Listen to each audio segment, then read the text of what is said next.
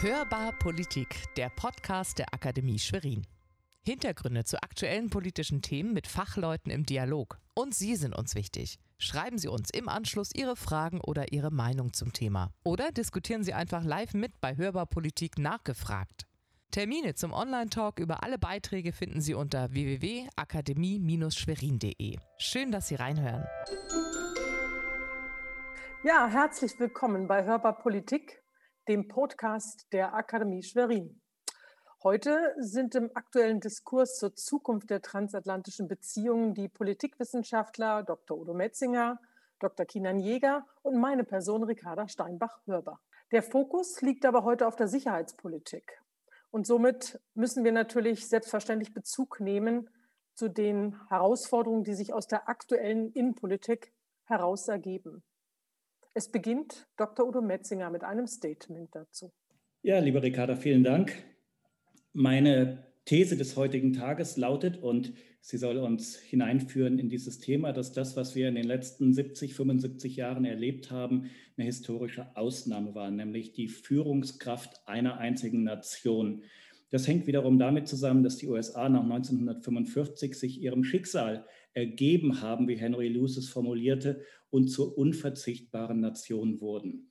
Das wiederum hängt damit zusammen, dass die Amerikaner genau wussten, wer sie sind, was sie wollen und dieses Bewusstsein im großartigsten Land der Welt zu leben. The best is yet to come. Das Beste kommt erst noch. Es wird immer besser. Dieses Selbstbewusstsein hat eine Menge Dämpfer bekommen. Der 11. September 2001, der sicherheitspolitische Dämpfer. Die Weltmacht USA war angreifbar der 14. September 2008, der wirtschaftspolitische Dämpfer, der Zusammenbruch der Bank Lehman Brothers und die daraus resultierende Finanz- und Wirtschaftskrise. Und vielleicht wird eines Tages auch der 6. Januar 2020 in dieser Reihe genannt werden, als sichtbar wurde, wie tief gespalten Amerika ist. Aktuell, glaube ich, ist das Land nicht in der Lage, ansatzweise, ansatzweise wieder zu der Führungsrolle zurückzufinden, die sie lange Jahrzehnte inne hatten. Joe Biden hat davon gesprochen, Amerika müsse seine Seele wiederfinden. Ich will es anders formulieren. Amerika muss wieder wissen, wofür es steht, bevor es wieder andere von sich und seinen Ideen überzeugen kann. Wie seht ihr das? Also da möchte ich hier gleich mal einhaken. Ich bin ja unter anderem Experte für den Nahen Osten und äh, stelle fest, dass die Glaubwürdigkeit der USA mit dem Golfkrieg 2003 so gelitten hat, dass ich einfach mal behaupte, dieser Schaden, der damals eingetreten ist, der Image-Schaden, der ist völlig irreparabel. Wenn ich mir überlege, dass da ein Verteidigungsminister vor dem Weltsicherheitsrat stand und völlige Falschinformationen gegeben hat, um damit einen Krieg zu rechtfertigen, der auch tatsächlich später geführt wurde, sage ich, da spätestens ist das Image der USA als Shining Nation, also als Leuchtturm, als Fackel der Demokratie total in sich zusammengebrochen. Herr Kinan, das ist natürlich eine starke These, weil ich einfach denke, ich glaube, dass äh, gerade wir Europäer oder auch gerade wir Deutschen Schwierigkeiten damit haben, dass es eben so diese Zweigesichtigkeit der Amerikaner gibt. Ich bin für mich eben auch in der Frage, und da muss ich den Udo noch mal fragen, ist es nicht gerade Demokratie, wenn auch mal Leute so den direkten Weg wählen und sozusagen das revolutionäre Element nehmen, auch wenn uns natürlich die Bilder erschüttert haben vom Kapitol? Nein, das ist keine Demokratie, das war ein Angriff auf die Demokratie, weil diese kleine Minderheit glaubte, sie wüssten, was läuft, angestachelt durch dieses Gift des Präsidenten vier Jahre lang, durch die Fake News, durch die Lügen von der manipulierten, von der angeblich manipulierten Wahl. Das war keine demokratische Inanspruchnahme, sondern eine Attacke auf die Demokratie, auf die repräsentative Demokratie, für die Amerika seit über 230 Jahren steht.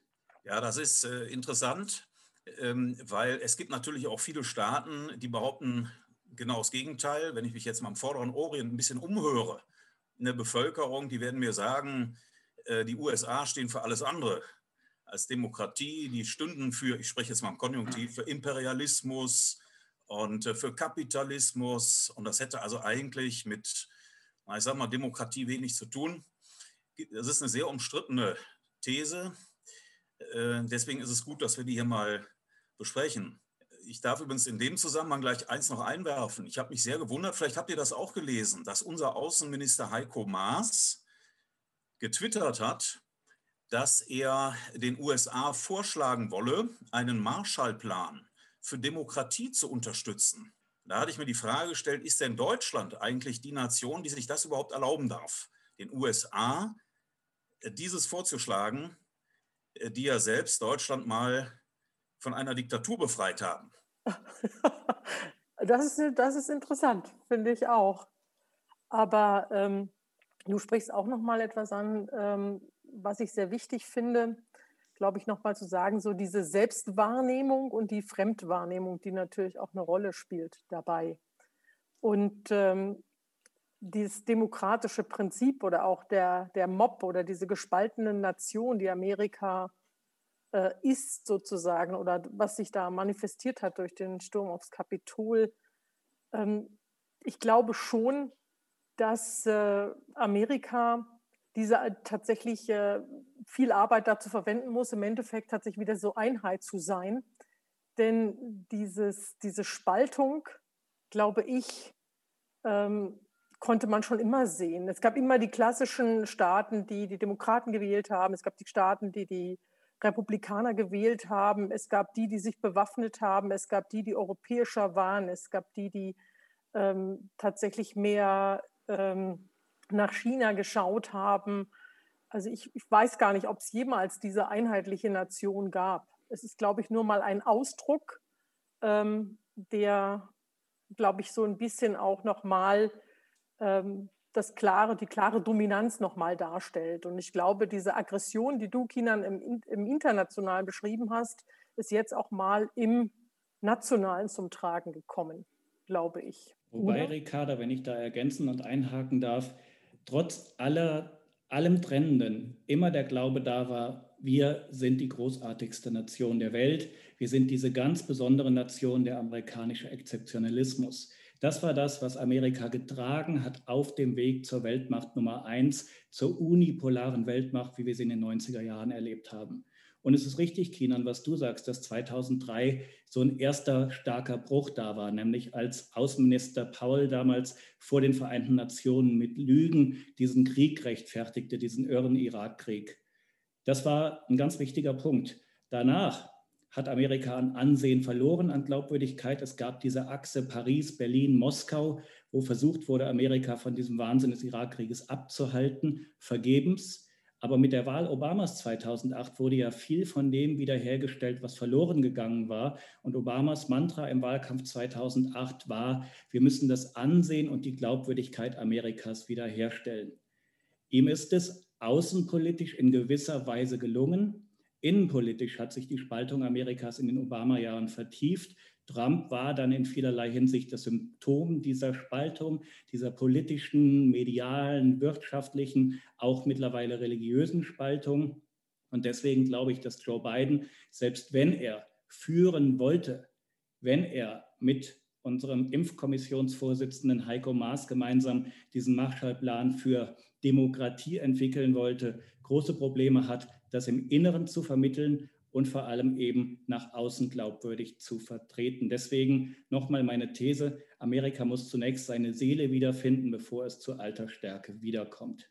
Aber Udo ist nicht gerade Joe Biden als Falke Fortsetzer der alten Politik, äh, die praktisch an Ansehen international verloren hat. Er knüpft sehr an Obama an und hat natürlich gleichermaßen auch ähm, die Botschaft, dass er sich natürlich als Präsident der Einheit sozusagen verstehen möchte und beispielgebend natürlich die Demokratie wieder vereinen möchte. Also Joe Biden ist mitnichten ein Falke, sondern ein Realist. Und deswegen wird er schauen, wo sind amerikanische Interessen außerhalb unseres eigenen Staatsgebietes zu vertreten und auf welche Art und Weise. Aber damit sind wir ja bei deiner These, Ricarda. Richtig.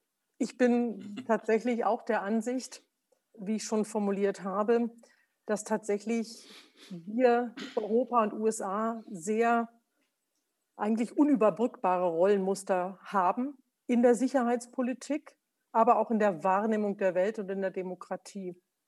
Der Publizist und Politikberater Robert Kagan hat es mal so schön versinnbildlicht mit dem Bild, dass die USA vom Mars stamme und Europa von der Venus komme.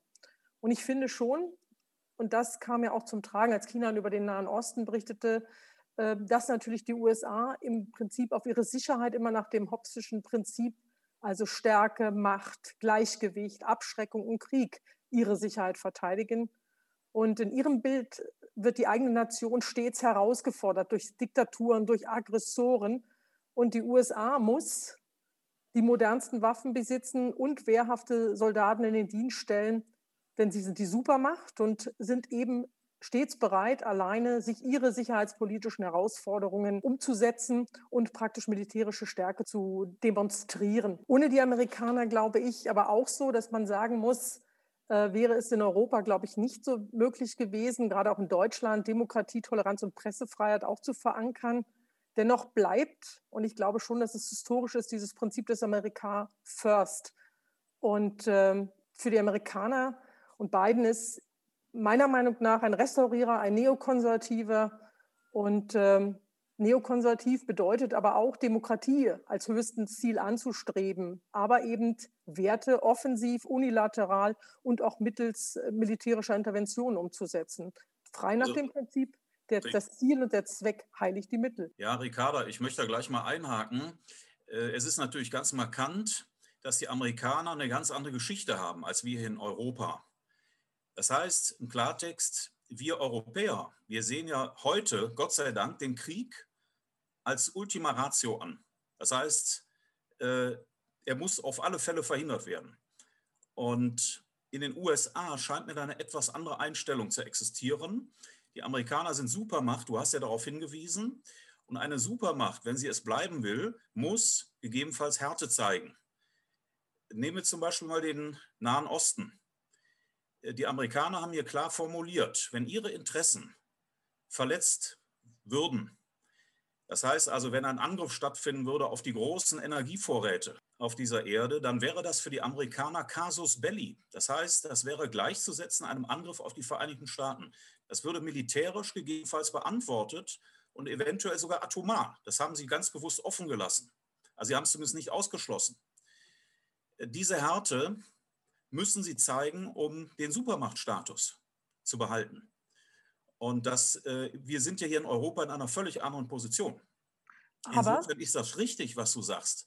Die USA vom Mars, Europa von der Venus. Das ist sehr, sehr stark historisch bedingt. Aber ich muss dir auch sagen, es richtet sich nicht nur noch in den Nahen Osten, sondern wie gesagt auch in Richtung Europa. Europa ruht sich darauf aus, in diesem kantischen Idealismus. Wir sind die glückliche Welt der Schwachen. Wir machen alles über Bündnisse und Organisationen. So wie du sagtest, wir lösen mit Diplomatie. Und andererseits ist es aber so, dass wir uns natürlich jetzt auch sehr freuen, wenn es wieder darum geht, äh, dass die USA sich für die NATO wieder vermehrt äh, interessieren, auf die NATO setzen. Aber grundsätzlich muss man ganz klar sagen, wir als Europa haben grundsätzlich keine gemeinsamen Interessen in, in irgendeiner Weise, die wir verteidigen. Wir sind ein, ein Bündnis und andererseits ist es natürlich auch so, die meisten europäischen Staaten zahlen nicht genug in die Kasse der NATO und man vertraut darauf, dass natürlich die Vereinigten Staaten in väterlicher Manier sozusagen die Führungsrolle übernehmen und bitteschön für uns als Junior ähm, die Kohlen aus dem Feuer holen. Und das auch im Nahen Osten beispielsweise. Aber diese Zeit ist doch lange vorbei. Also wir führen hier Diskussionen, die irgendwie so nach Nullerjahren klingen. Und genau da gehört Kagan ja auch rein. Das ist doch ein uralter Hut. Robert Kagan ist ein ganz netter Mann. Also ich rechne ihm übrigens hoch an, dass er sich stark gegen Trump positioniert hat. Als wahrer Konservativer, der Trump ja wirklich nicht war. Aber 2004 hat Kagan das formuliert und es war eine unmittelbare Reaktion auf die Weigerung eines Teils der europäischen Nationen, die Amerikaner in diesem irren Irakkrieg, über den wir eben bereits gesprochen haben, zu unterstützen. Das ist analog zu Donald Rumsfelds, dem Verteidigungsminister damals, Aufteilung in das alte und das neue Europa. Wobei auch 2004 war das ja nicht ganz richtig. Wir denken an den Kosovo 1999, als ja Europa eine sehr starke Rolle, übrigens auch die Bundesrepublik, Krieg im Kosovo unter rot-grüner Führung damals gespielt hat. Wir denken an die europäische Beteiligung in Afghanistan, nicht zuletzt die deutsche Beteiligung. Auch das war ein robustes, ein hartes Mandat und das war nicht Venus, sondern das war teilweise auch Mars. Deswegen glaube ich, dass dieser Kagan irgendwie in diesem Zeitfenster die Weigerung der Europäer in diesen Irakkrieg mitzuziehen gesehen werden muss. 2011 sollte das spätestens dann in der dann kommenden Zukunft widerlegt werden, nämlich mit dem Libyenkrieg, der ja vor allem ein europäischer Krieg war, angeführt von Briten und Franzosen mit amerikanischer Unterstützung. Aber es waren die Europäer, die Gaddafi in irgendeiner Weise loswerden wollten. Und 2013 wäre noch Mali zu nennen. Ich glaube, dass heute Europa und die USA weder auf Venus noch auf Mars leben, sondern, naja, auf und in dieser Welt des 21. Jahrhunderts mit einem amerikanischen Präsidenten Joe Biden, der weder neokonservativer ist noch Falke, sondern ein multilateralistisch denkender Realist. Und als solcher wird er schauen, wo sind amerikanische Interessen irgendwie zu verteidigen, zur Not auch militärisch und wo nicht. Und ich glaube, den Schlüssel, um Joe Biden zu verstehen, den hat er uns 2013 in die Hände gelegt, als er auf der Münchner Sicherheitskonferenz sagte, ich habe zwei Nachrichten für Sie. Die gute Nachricht ist, Amerika geht nicht mehr überall hin. Das ist eine gute Nachricht. Ich will es ergänzen, weil solche Abenteuer wie der Irakkrieg damit ausgeschlossen sind. Er sagte, ich habe aber auch eine andere Nachricht für Sie. Amerika geht nicht mehr überall hin. Und es ist eine schlechte Nachricht, nämlich für Sie Europäer, weil die Bösen in der Welt, die machen keine Pause. Wenn wir Amerikaner sagen, das ist nicht unser Business, wir haben da keine vitalen Interessen, vielleicht ist es dann an Ihnen, liebe Europäer, das zu leisten, was Amerika bis dato geleistet hat. Und ich glaube, das ist eine ganz gute Beschreibung dessen, was mit Joe Biden als Präsidenten zu erwarten ist. Obwohl ich da noch mal widersprechen muss und ganz klar auch sagen muss, ich bin äh, der Meinung, gerade auch wenn man verfolgt, welcher Bezug auf die NATO gelegt wird und praktisch was auch das jüngste Gespräch Frankreich und USA gebracht hat, wo natürlich Präsident Macron ganz klar auch gesagt hat, bilaterale Beziehungen aber auch die USA, die sich vermehrt in Richtung bilaterale Beziehungen bewegen. Also insofern glaube ich schon, dass natürlich auch das Prinzip, dass man nicht multilateral handelt, sondern schon auch, wenn man muss, immer auch unilateral äh, handeln wird. Und ich glaube, das ist schon ein wichtiges Prinzip. Aber es ist natürlich auch so, ähm, dass ich schon auch der Meinung bin, dass natürlich für Europäer oft nicht verstehen, dass eben dieses, so wie du sagtest, dieses Shining, äh, diese Shining City on the Hill gleichermaßen auch mit einer, mit einer Politik einhergeht, die immer natürlich auch Check and Balance und spätestens dann, wenn es darum geht, äh, dass man sich durch die Wirtschaft herausgefordert wird, dann wird auch Amerika sicherlich nicht nur zum Verbündeten, sondern man wird um das, um das First oder um die eigenen Interessen immer wieder ringen. Also eigene Interessen, vollkommen d'accord. America First, wie unter Trump, wird es mit Joe Biden nicht geben, weil America First unter Trump ja nicht hieß, amerikanische Interessen zuvorderst zu stellen. Das muss jede Nation tun. Das ist die Grundaufgabe einer jeden Nation, sondern America First hieß im Trumpschen Sinne America Alone. Und deswegen war Trump eben kein Multilateralist, sondern ein Unilateralist, wenn wir überhaupt diese wissenschaftlichen Kategorien an seine irre Außenpolitik anlegen wollen. Dass Macron darauf irgendwie versucht hat einzugehen, ja, das ist auch ein bisschen der Person Emmanuel Macrons geschuldet, mit Joe Biden Rückkehr zum Multilateralismus. Und vielleicht wird die NATO, lieber Kinan, ja auch ein Comeback erleben. So etwas Ähnliches formulierst du, glaube ich, in deiner These. Ja, also aus meiner Sicht wäre das sehr zu wünschen. Denn für mich ist die NATO eines der ganz wenigen langfristig erfolgreichen Sicherheitskonzepte. Ähm, und insofern ähm, kann ich das eigentlich nur unterstützen. Interessant ist natürlich, dass äh, der erste Anruf des neuen Verteidigungsministers Lloyd Austin in Richtung des äh, NATO-Generalsekretärs gegangen ist. Und das unterstreicht ja schon mal, wie wichtig die neue Regierung Biden die NATO sieht. Jetzt ähm, ist es nach meiner These etwas riskant für die Europäer, sich zu sehr darauf zu verlassen, der beiden wird es schon richten. Aus meiner Sicht hat nämlich Donald Trump auch eine Chance für Europa geboten, sich mit einem eigenen sicherheitspolitischen Konzept auch zu emanzipieren. Da ist ja auch vieles diskutiert worden Das meiste ist gar nicht umgesetzt worden. Aber ähm, ich komme komm noch mal auf das zurück, was Ricarda, was du eben sagtest. Die Franzosen zum Beispiel, die haben ja das Konzept der strategischen Autonomie mit eingebracht. Das heißt also, eigene Sicherheitskonzepte für Europa, komplementär zur NATO. Und ich will nur mal ganz kurz so vier, fünf Punkte nennen, äh, was damit gemeint sein könnte. Etwa eine eigene europäische Armee. Wie gesagt, komplementär zur NATO. Ein europäischer Sicherheitsrat, vergleichbar mit dem Weltsicherheitsrat, aber eben auf europäischer Ebene. Dann ist ja auch diskutiert worden die Frage einer eigenen Nuklearwaffe, einer europäischen Nuklearwaffe unter gemeinsamem Oberkommando sozusagen. Gemeinsame Rüstungsexportrichtlinien, Kooperation im nachrichtendienstlichen Bereich. Also da hat man sich schon einige Gedanken gemacht. Umgesetzt worden ist eigentlich nichts. Und ich befürchte, dass man jetzt mit dem, äh, mit dem Wechsel in Washington sich wahrscheinlich hier in Europa wieder zurückfallen lässt und wird sagen, die Amerikaner, die hauen uns schon irgendwie raus. Das glaube ich auch. Und ähm, Udo, ich muss auch noch mal zu dir sagen, das America First heißt bei Biden äh, bei America und äh, in Amerika. Und äh, für mich ist immer so der Punkt, dass man sagen muss, die Rolle, die natürlich Macron in Europa spielen möchte, auch als Führungskraft im sicherheitspolitischen Rahmen, wird natürlich dadurch geschmälert, dass er im Moment keinen Partner in Europa hat.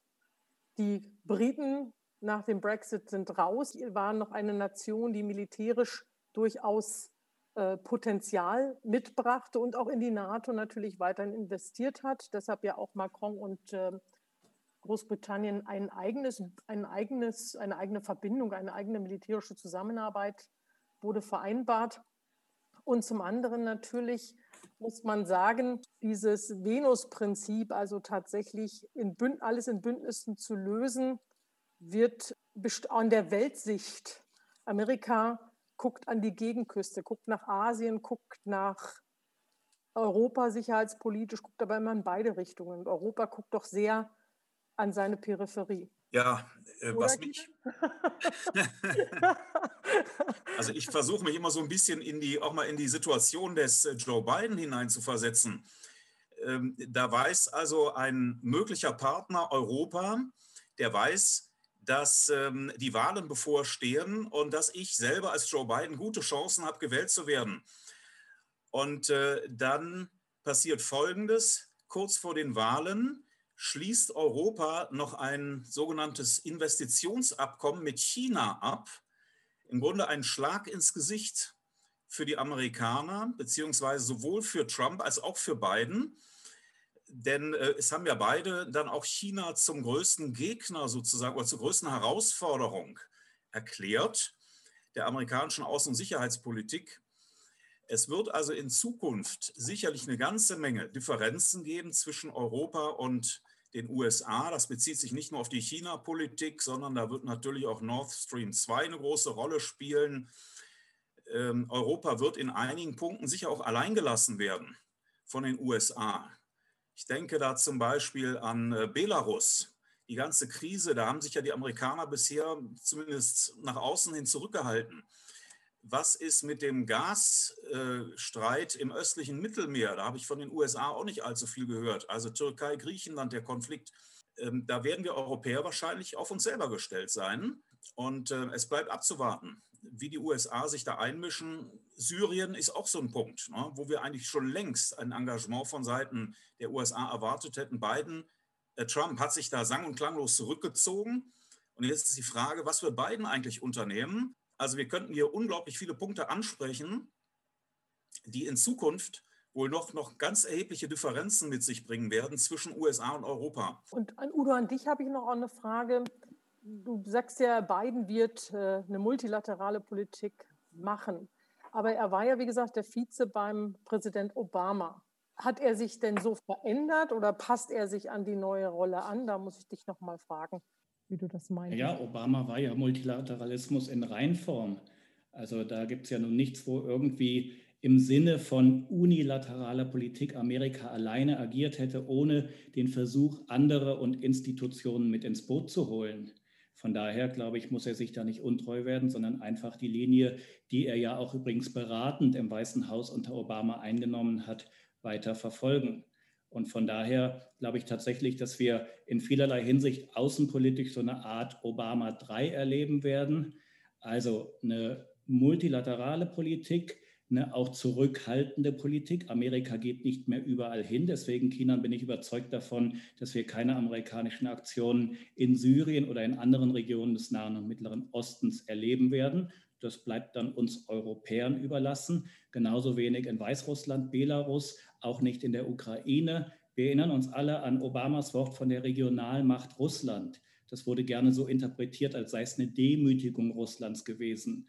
Es gibt jemanden, der relativ nah an Obama dran war. Und der hat in, in, in, einem Interview gesagt, das muss anders interpretiert werden. Mit diesem Wort Regionalmacht hat Obama zu verstehen gegeben, dass es sich um einen regionalen Konflikt in Europa handelt, der mitnichten im amerikanischen Interessensfeld liegt. Das heißt, der Ukraine-Konflikt war ein europäisch-russischer Konflikt um die Grundfrage, welche Ausrichtung sucht die Ukraine, den Weg nach Westen oder doch die Anlehnung an Moskau. Und deswegen auch Belarus ist unser Problem, genauso wie auch der griechisch-türkische Gasstreit und was alles in den nächsten Jahren noch auf uns zukommen wird. Aber und von daher, Ricarda, stimme ich dir zu, dass Amerika natürlich auch an die Gegenküste schaut. Und ich glaube, wenn wir außenpolitische Dinge, die interessant und vielleicht neu sind unter Joe Biden erleben, dann in Bezug auf die Chinesen. Aber ich muss trotz alledem sagen, äh, dass ich, dass ich dann zweifle daran, und Kinan hat es ja angesprochen, die Europäer sind, haben verpasst, die Chance verpasst in den letzten Jahren, erwachsen zu werden, um dieses Bild zu gebrauchen. Und wir haben tatsächlich auch gezeigt, dass wir die Ukraine nicht gelöst haben. Der Umgang mit, mit, der, mit dem Iran als Staat ist schwierig und auch sehr unterschiedlich. Wir bekommen es kaum hin, gemeinsame Lösungen für Themenfelder und sicherheitspolitische Herausforderungen zu finden. Wirkmächtig im operativen Bereich ist die NATO. Eine europäische Sicherheits- und Verteidigungspolitik gibt es bisher nicht. Und es gibt Einsätze, aber vorwiegend Bi, Tri und so weiter, multilateral nach europäischem Sinne, ja, aber nicht, im Euro, nicht unter europäischer Führung. Und äh, für mich ist das natürlich so, dass ich erwarte, wenn die USA nicht unterstützt, dass wir dann tatsächlich als Europa im Endeffekt noch mehr Krisen und dadurch auch herausgefordert werden. Und ich glaube nicht, dass wir im Moment in der Lage sind, das zu tun. Und ähm, andererseits ist es ja so, dass natürlich Europa sehr stark auf, auf die USA schaut, auf die Hilfe der USA. Joe Biden als diesen Präsidenten, als den Heilsbringer, als den, als den, der wieder die Beziehungen aufbaut zu Europa sieht, also sich eigentlich schon sehr, sehr viel mehr verspricht von, seiner, von seinen Lösungsansätzen. Gerade Aber Ricarda, wenn ich da reingehen darf, ähm, wir müssen, glaube ich, unterscheiden. Zum einen, die Europäer haben die Hoffnung, dass mit Joe Biden wieder eine berechenbare, auf die Institutionen bauende Politik einkehrt. Und das wird der Fall sein. Stärkung der NATO, China, du hast darauf hingewiesen. Das andere ist, dass Europa sehr wohl in den letzten Jahren erwachsen geworden ist. Es gibt Einsätze unter europäischer Führung, Atalanta am Horn von Afrika, die Trainingsmission in Mali, dezidiert europäische Missionen. Von daher sollten wir da uns nicht kleiner machen, als wir sind. Aber, und jetzt widerspreche ich mir de facto selbst, dass wir zu einer gemeinsamen Außen- und Sicherheitspolitik in Europa kommen, das ist, glaube ich, ein ganz, ganz ferner Schritt, weil wir eben immer noch 27 Nationalstaaten sind mit sehr eigenen Interessen. Und man schaut sich nur die Differenzen in Bezug auf Rüstungspolitik zwischen Deutschland und Frankreich an. Das heißt, das eigene ist doch immer noch das nächste. Das ist auch gut so, weil jede Nation, siehe, wie wir es bei Trump gesehen haben, ja so handeln muss. Nur, bevor wir da zu einer Gemeinsamkeit kommen, braucht es die Vereinigten Staaten von Europa und die liegen für mich in sehr, sehr weiter Ferne. Ich jedenfalls bin froh, dass Europa für die USA in Zukunft in der Administration Biden wieder eine größere Rolle als Partner spielen wird. Davon kann man, glaube ich, schon ausgehen. Denn unter Trump, davon kann man auch ausgehen, haben sich ja die Russen und die Chinesen sozusagen ins Fäustchen gelacht, wie wir uns hier untereinander praktisch äh, die Knüppel zwischen die Beine geworfen haben und uns selber so geschwächt haben, dass wir außenpolitisch eigentlich kaum handlungsfähig gewesen sind. Und insofern ist es dringend an der Zeit, dass hier eine Kittung dieses Verhält des transatlantischen Verhältnisses äh, vorgenommen wird, dass Europa und die USA wieder zusammen gemeinsam in einem Strang ziehen in sicherheits- und außenpolitischen Fragen und nicht wie bisher total auseinander dividiert auftreten und äh, abhängig sind von einer Person, die vorzugsweise aus der Hüfte geschossen hat und erstmal Dinge rausgehauen hat, bevor sie überhaupt tiefer durchdacht waren. Also insofern, ich glaube, wir können da schon auf jeden Fall erstmal optimistisch in die Zukunft schauen und ähm, ich darf mich an dieser Stelle äh, bei euch bedanken, Ricarda, ähm, für äh, deine interessanten Beiträge, deine These.